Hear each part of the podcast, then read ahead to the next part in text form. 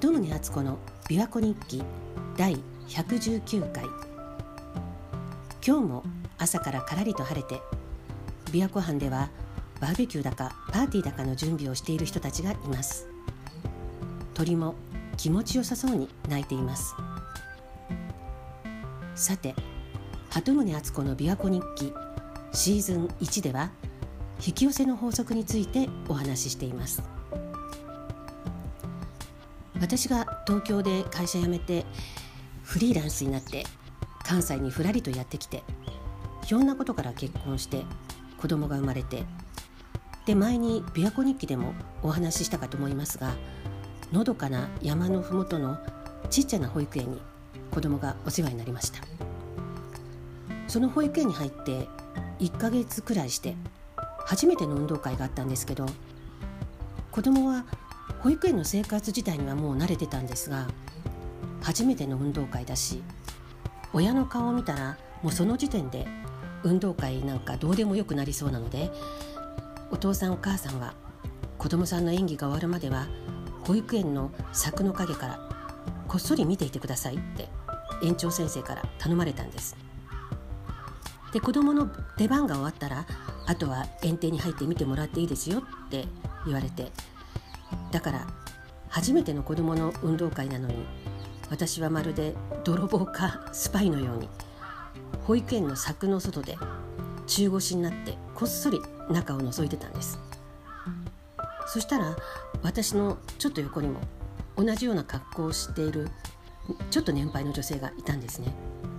で話してみると彼女も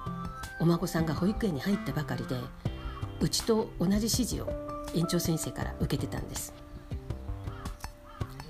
そうやって知り合った彼女とは、ま、たまに顔を合わせて雑談するくらいだったんですがそれから数年後に我が家は山奥の過疎地に引っ越してそちらの保育園に転園しました、まあ、距離にしたらその前の保育園から車で30分ほどのところだったんですけど引っ越してしばらくして我が家はあるお休みの日に前の保育園の近くにある山の上のカフェに行ったんです。そしたらそこで偶然彼女の一家と遭遇してでその時に彼女からそのお孫さんと一緒にうちの子も英語のレッスンを受けないかって誘われてでそこで初めてお互いに連絡先を交換してそれから私は息子と一緒に毎週彼女のお宅にお邪魔するようになりました。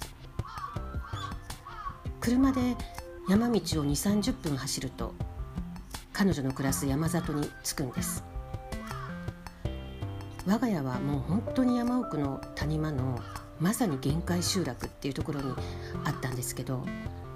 彼女が暮らす地区はもうちょっと開けていて眺めも良くてそこで彼女は古い家を上手にリフォームしてお庭もきれいにして暮らしてました。でそこに大工仕事が得意でリフォームのお手伝いに来てくれるカナダ人の青年がいてでその彼が彼女のお孫さんに遊びながら英語を教えてくれるっていうんでうちの子もそこに入れてもらってまあ実際は英語のレッスンっていうよりもただ一緒に遊んでもらえるのが楽しくて通っているっていう感じでした。で私はその間彼女にお茶を入れてもらって綺麗なお庭やその向こうの山の景色を眺めながらくつろぎの時間を過ごしました。で彼女の話もいろいろ聞いてへえそんな人生を歩んできたんだって感心したり。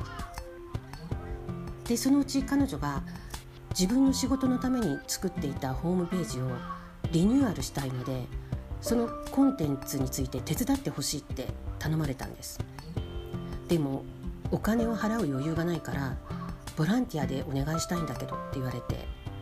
まあなんだか楽しそうな内容だったしボランティアでいいよってお手伝いを始めて、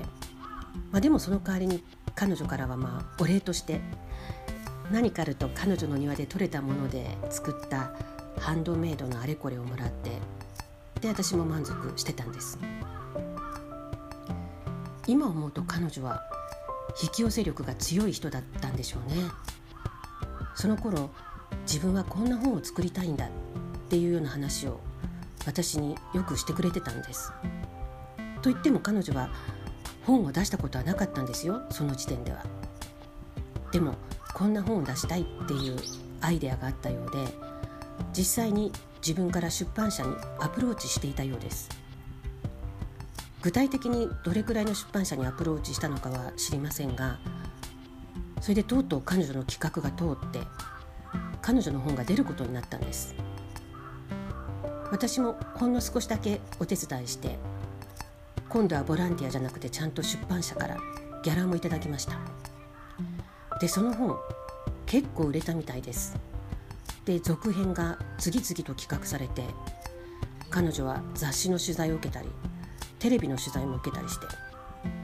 あ、それも最初は自分からアプローチしたのかもしれないんですけどやがてテレビの番組に出てほしいってオファーが来るようになったんです、まあ、そのおかげで私もそれ以降